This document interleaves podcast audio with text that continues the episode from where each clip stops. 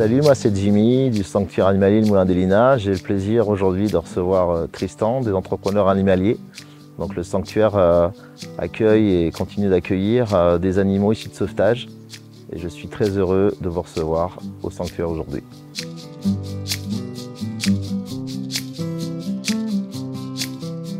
Bonjour Jimmy, Bonjour à toi.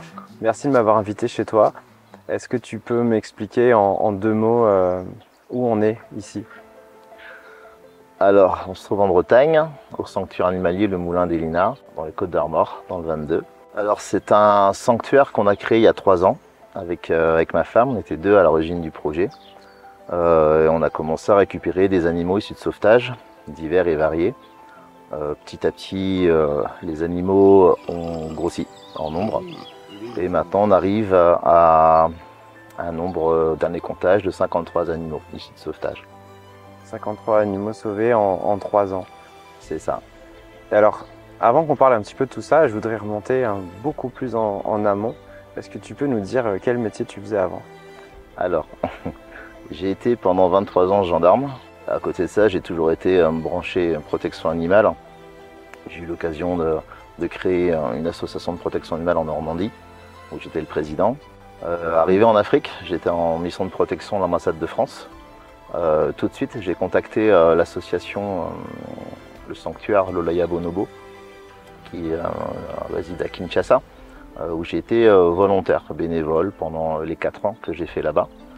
J'ai eu l'occasion de former des, gardiens pour la protection. Au vu de mon métier, c'était assez facile pour moi de pouvoir inculquer les, des bases de, sécurité. Et grâce à, cette ONG, j'ai pu contacter et être mis en contact avec l'ONG Wildlife Angel, qui s'occupe justement de la protection des espèces menacées partout en Afrique. Et ils avaient euh, pour but d'avoir un- une antenne créée à, Kinshasa et en RDC. Donc j'ai eu la chance d'être nommé euh, directeur d'antenne régionale sur site.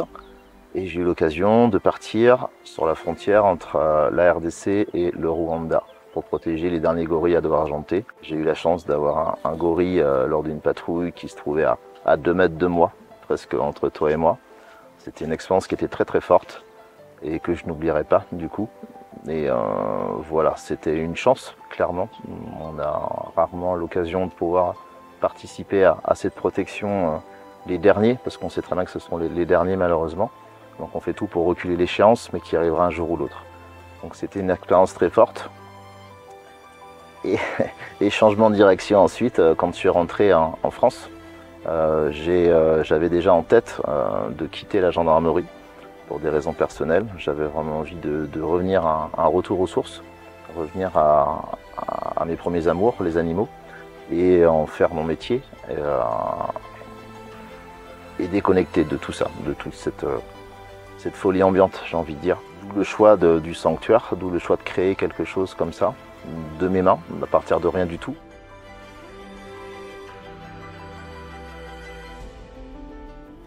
On n'arrive pas dans ce milieu-là euh, par hasard, c'est-à-dire que là, j'arrive à toucher un petit peu du doigt l'amour que tu avais pour les animaux avec une association euh, en Normandie.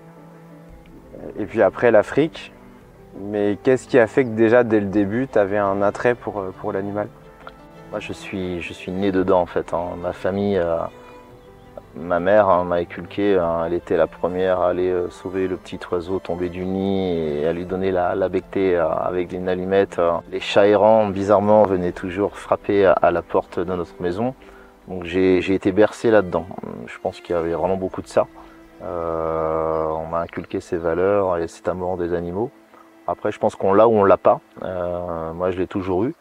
Et euh, c'était toujours euh, en parallèle de mon métier. Dans gendarmerie, j'ai toujours essayé de m'axer sur euh, les possibilités de, de sauver en intervention des animaux issus de, de, de capture, de, de décisions de justice, de choses comme ça, parce que je pouvais comme ça en même temps amener une pierre à l'édifice pour aider à ce niveau-là. Ça m'a toujours suivi et j'ai eu envie de passer le pas et d'en faire mon activité principale. Et si on parle maintenant un peu des animaux qui sont, euh, qui sont ici et que tu as sauvés euh, pour une grande partie euh, d'entre eux, est-ce que tu peux nous parler de, de deux ou trois d'entre eux qui ont une histoire un peu particulière? Alors, on, a pu voir l'agneau pascal. hein. Moi, c'est vrai que c'était dans les premiers sauvetages. On l'a eu tout bébé. hein. C'était mon gamin. Je l'ai élevé au biberon. avec deux chevrettes qu'on a récupérées de la même exploitation, hein, qui est faite pour, produire du lait, donc forcément les, bébés sont écartés. Donc on les a récupérés dans ces conditions et on les a élevés au biberon pendant plusieurs mois forcément on crée des liens et, euh, ils sont restés euh, proches de nous, très proches de nous et euh, ce sont un peu devenus les, mascottes au sanctuaire animalier. À chaque visite, chaque personne qui vient, comme tu as pu le constater, ils, nous accompagnent, hein, ils sont avec nous et c'est des sentiments très forts. On a un chien avec un harcèlement de absolument harceler sauvetage. Maxent, notre, notre réalisateur. et, qu'il s'en fiche un peu. Alors, c'est-à-dire qu'il va bien. Euh, quand on est arrivé ici, on a vu euh, quelque chose d'assez rare dans des refuges, de, de Highland, de vaches euh, Highland. C'est des animaux, souvent les fermes pédagogiques que moi je croise ont souvent l'habitude de, les chercher très très loin parce que c'est des animaux, on n'arrive pas à en trouver et on, on, les achète souvent assez cher. Et toi tu m'as dit, non, c'est des animaux qui, ont été, qui ont été sauvés. Effectivement, bah, on, on n'a pas été très loin pour les chercher, on les a trouvés aux, portes des Côtes d'Armor, hein, c'est dans le département euh, à côté, dans le 56. C'est une personne qui a pété les plombs après un divorce, qui était propriétaire euh, d'un cheptel de 25 têtes de Highland. Et du jour au lendemain est parti euh, en Écosse en abandonnant tout et en laissant son cheptel. il l'a confié à un vacher. Et donc au départ, ils ont tenté de les faire adopter sans succès. Et nous, on a vu une annonce, dernier délai, départ à l'abattoir euh, pour euh, toutes celles restantes, donc on avait 17. Euh, c'était le lundi qu'on a appris ça, elle partait à l'abattoir le mercredi. donc on s'est tout de suite déplacé avec ma femme, on est arrivé dans le, dans le, lieu où elle se trouvait. Et là, la complication, c'était de se dire, ok, on a la place pour deux. Qui est-ce qu'on prend parmi toutes celles qui, étaient présentes? Donc on a posé la question, est-ce qu'il y a des gestantes? On nous a dit, oui, c'est deux-là. Donc tout de suite la question ne s'est pas posée. On a dit ok, on, peut faire quatre sauvetages en, deux, donc on va prendre les deux gestantes. Et elles arrivaient quelques jours après au sanctuaire, c'était notre premier sauvetage, un beau sauvetage, et elles sont toujours là, elles sont en pleine santé. Les, petits du coup, euh, les jumeaux ont été placés euh, dans une association euh, qui, les utilise en éco-pâturage sur un terrain de 11 hectares, donc on sait qu'ils sont heureux, on a de nouvelles régulièrement. nous l'intérêt c'est de vraiment pas faire de la reproduction l'exploitation, c'est vraiment de faire du sauvetage et garder de la capacité en sauvetage. Donc on ne veut pas remplir le sanctuaire de, naissance, etc., etc. Donc quand on le peut, on les place pour pouvoir garder une capacité d'accueil pour d'autres animaux de sauvetage. Comment est-ce que tu fais pour que l'association euh, puisse trouver un certain nombre de financements? Alors on a la chance d'avoir des généreux donateurs euh, qui nous versent par mois euh, sur le compte de l'association un certain dividende. On a créé aussi l'idée du partenariat où les gens peuvent choisir un animal et le parrainer ou le marrainer sur. souvent ce sont des enfants, donc les parents qui, qui versent voilà, sur le compte de l'association. Euh, ça nous permet d'avoir un, petit fonds de caisse pour pouvoir faire vivre l'association. Et après, à nous de développer euh, des démarches parallèles. On a créé des logements insolites euh, sur site pour pouvoir, pareil, subvenir aux besoins de l'association et pour pouvoir financer les, les, gros frais, les frais vétérinaires, les opérations non prévues, les choses comme ça. ça permet de, de, tenir la barre et de, de pouvoir finir les fins de mois dans le positif qui est assez chouette, euh, euh, et là où je suis admiratif, c'est que tu mouilles la chemise à titre particulier pour pouvoir toujours mettre un peu de, dans l'association. Tu m'as dit aussi que tu, que tu faisais des coupes de bois. Il euh, faut, faut, faut, donner de sa personne quand même pour aller bah, toujours chercher un petit peu d'argent pour pouvoir renflouer les caisses de l'association. Alors c'était un challenge qui était très intéressant. Dans mon ancien métier, effectivement, ça tombait à la solde par mois, on avait un logement de fonction oui, on a cet, hiver avec un volontaire, on a, on a coupé du bois mort euh, qu'on a vendu pour pouvoir, euh, pour pouvoir subvenir aux besoins de l'association. Malheureusement, la mort dans l'âme, on est obligé parfois de refuser des sauvetages parce qu'on sait qu'on n'a pas la place ou pas la capacité budgétaire de subvenir aux besoins du nouvel animal qu'on sauverait. Donc on les oriente vers d'autres associations euh, qui ont peut-être un peu plus de place que nous. On essaie d'être raisonné et raisonnable. Nous, on a 53 animaux, on ne peut pas se permettre de s'engager envers eux si derrière on ne peut pas subvenir à leurs besoins. C'est pas possible. Ok. va parler de choses un petit peu plus positives. On, va pouvoir voir quelques espaces dans, dans le lieu que tu as créé. Comment on pourrait le qualifier cet endroit d'ailleurs, si on devait lui donner quelques adjectifs? Je pense que c'est un petit paradis pour les animaux, pour la nature et pour les gens qui viennent le visiter. Ouais, ok, bah, je suis plutôt d'accord. C'est aussi un paradis pour les humains parce que les choses sont conçues pour qu'on puisse euh, y prendre du plaisir. Euh, on est en train de créer un sentier pédagogique euh, qu'on a pu tester avec une petite école sur le village, avec des figurines en résine qu'on a disséminées un petit peu tout le long du, chemin, qui sont des animaux endémiques au sanctuaire animalier, qui ont pu être répertoriés par des spécialistes. On a 90 espèces d'animaux protégés qui peuplent le sanctuaire et on, en a choisi une trentaine qu'on a pu ainsi placer. Euh, on compte faire des petites plaquettes avec la photo de l'animal, son nom, et une petite case à cocher. Comme ça, l'enfant va se promener, ce sera un petit peu jeu de piste animalier. Et quand il verra l'animal qui était en photo, il pourra cocher et dire qu'il a, qu'il a trouvé l'animal en question. On compte aussi euh, développer tout ce qui est nature et découverte, pouvoir montrer qu'une plante peut être comestible, qu'une plante peut soigner certains maux, ou etc. etc. C'est extrêmement intéressant. On a la chance d'avoir une nature qui est vraiment luxuriante au sanctuaire. On aimerait aussi le mettre en avant. Là où on est actuellement, euh, actuellement il n'y a pas d'animaux domestiques, c'est complètement libre pour la nature. tu m'as dit qu'il y avait aussi euh, quelques espèces très rares qui pouvaient se cacher un peu plus loin. Tu peux nous en dire un peu plus Alors effectivement, il y a, à quelques encablures d'ici, on a les, loutres d'Europe. Euh, qui est une espèce protégée assez rare. elles étaient là avant nous, bien sûr. Hein. On est juste là en tant que gardien pour protéger leur, tranquillité. Euh, quelques loutres d'Europe ont pu être vues en, caméra de trappe. Euh, on a des campagnards amphibies qui peuplent le sanctuaire. C'est pareil, c'est une espèce assez rare et protégée. On a pas mal de passereaux, Alors c'est quoi l'avenir du, sanctuaire en termes d'activité, de type de public qui voudrait, euh, euh, qui pourrait venir euh, prendre un peu de plaisir ici? Moi l'avenir comme, je l'imagine, ce serait de pouvoir développer de la médiation animale. On s'est connus à travers ce biais, hein. tu étais mon formateur et je te remercie. L'idée ce serait de pouvoir l'ouvrir à un maximum de, publics différents. Que ce soit les, les, écoles, les centres aérés et que ce soit adressé au public fragilisé. Euh, on a déjà pas mal de structures autour qui, euh, sont intéressées par le projet. Après, voilà, je pense qu'il faut savoir se dire à un moment donné, ok, je suis prêt euh, à recevoir, je fais les, démarches administratives et je me lance dans la grande aventure. Et par la suite, tant pis, je perfectionnerai, j'arrangerai, je modifierai, je m'adapterai. Ça, c'est un déclic, je pense qu'on doit avoir psychologiquement pour se dire, ça y est, je me lance. et là, je suis en passe de l'avoir. Voilà. Je préfère vraiment qu'on abandonne un animal hein, dans un sanctuaire, un refuge ou une société de protection animale plutôt qu'accrocher à un poteau ou abandonner sur une autoroute ou dans une forêt.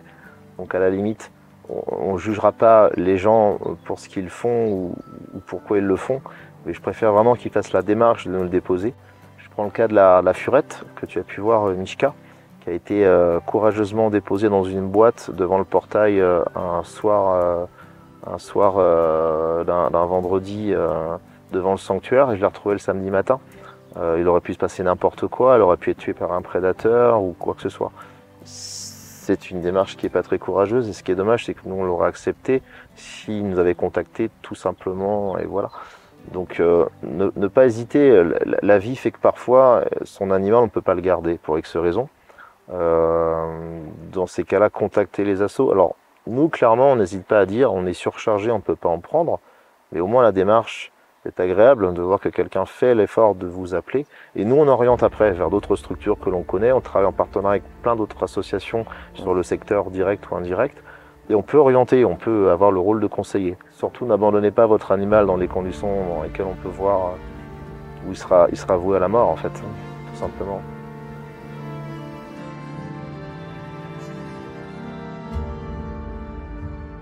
Quand je suis arrivé ici tout à l'heure, euh, j'ai vu euh, deux petits jeunes qui te donnaient un coup de main. Euh, donc ça veut dire que tu as des, bénévoles qui viennent sur place. deux questions très simples, comment tu as fait pour les, pour les trouver? Que, Comment tu gères ça? Est-ce que Est-ce que ça aide? Est-ce que c'est plus compliqué?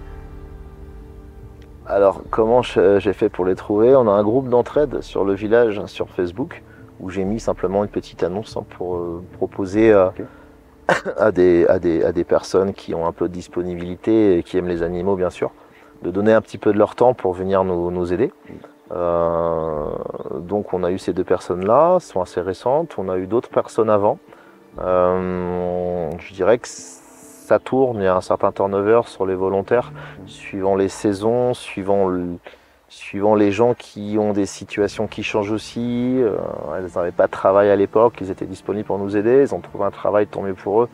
Du coup, ils sont moins disponibles. Ça change pas mal. Hein. On a quand même toujours un petit noyau dur de 2-3 personnes qui peuvent venir régulièrement nous aider et ça c'est important. Parce que comme tu as pu le voir hein, sur, euh, tous les 3 hectares, il y a quand même un travail euh, assez conséquent à fournir et c'est vrai que tout seul on, peut vite s'essouffler.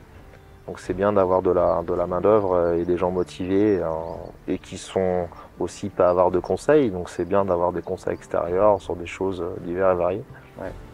Et la nature bouge pas mal quand même. Hein. La, nature se réveille.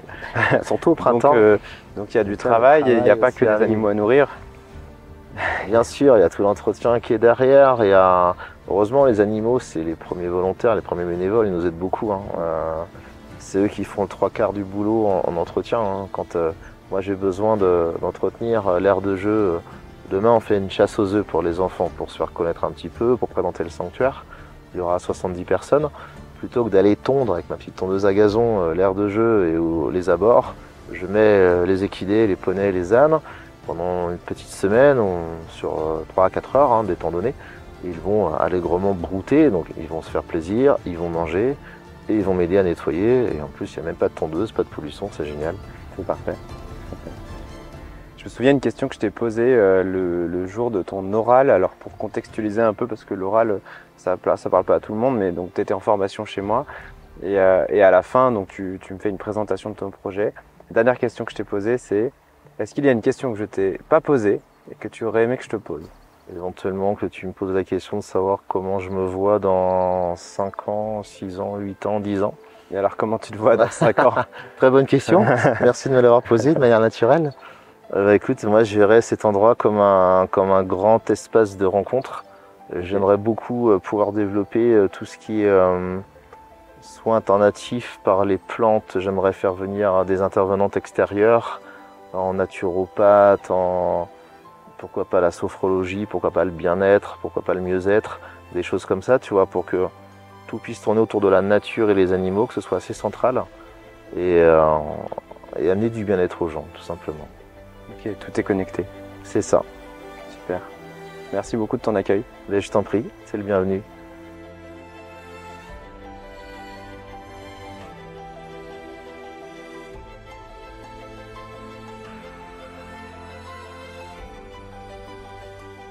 Cette journée au Moulin d'Elinas se termine maintenant. Merci beaucoup à Jimmy de son accueil. Merci de nous avoir également prêté son chalet au bord d'un magnifique étang pour passer cette dernière nuit de notre périple. Si vous avez apprécié cette vidéo et si vous avez envie de m'encourager à continuer à faire des reportages, n'oubliez pas de vous abonner et de liker et de partager cette vidéo. Et si, comme Jimmy, vous avez envie de découvrir tous les métiers des fermes pédagogiques et du monde de la relation animale, eh bien profitez de la formation gratuite de 7 jours que je vous offre euh, par email en allant sur le site entrepreneur-animalier.fr slash 7 jours. A très bientôt.